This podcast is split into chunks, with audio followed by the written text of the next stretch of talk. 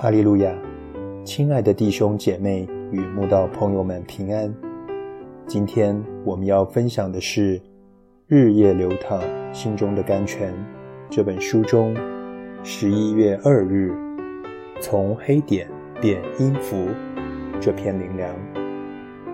本篇背诵京剧诗篇一百一十九篇七十一节。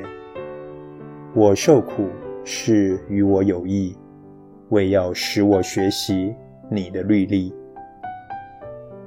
曾经在上音乐课时，直接就在黑板上画出各种音符，并告诉学生拍值与名称，来让其认识音符。结果从学生的眼神就知道，他们对这堂课兴趣缺缺。学生冷淡的反应，让我决定下周上课时换个方式教他们。首先，我先发给他们一人一张白纸。可怜的孩子们在升学主义中长大，一看到老师发白纸，原本漫不经心的学习态度，突然有了一百八十度的大转变，竖的紧张起来，以为我要考试，即刻异口同声地问我。老师需要考试吗？我也卖个关子的回答他们：“你们说呢？”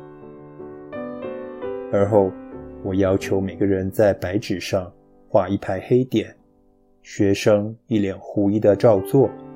接下来，我告诉他们在所有黑点的右边画根直线。反应快的学生立刻说：“老师，这根直线画了以后，黑点与直线合在一起。”还真像老师上周教的音符。嗯，今有学生听我专心上课，以前的苦心总算没有白费。最后，当我吩咐他们画一条长线，把这些音符连起来，就有学生好像寻到宝物似的大叫：“哦，看起来就像简易的乐谱。”是的，黑点。就是这样变成音符，最终成为乐谱，让人奏出动人乐曲的。有时候，神会在我们的生命里画上黑点，这些黑点就像突然遭逢的病痛、变故、意外与失败等，不止让我们措手不及，还让我们看不出神的美意。我们在痛苦中呼喊、祷告，求神早日让我们从苦境中转回，但神似乎不理不睬，甚至延迟。虽然我们已被煎熬到几乎失脚跌倒，但神依旧让这些难受的黑点保留，直到我们让神进到生命里，成为我们生命的作曲家，亲自按照他的方法。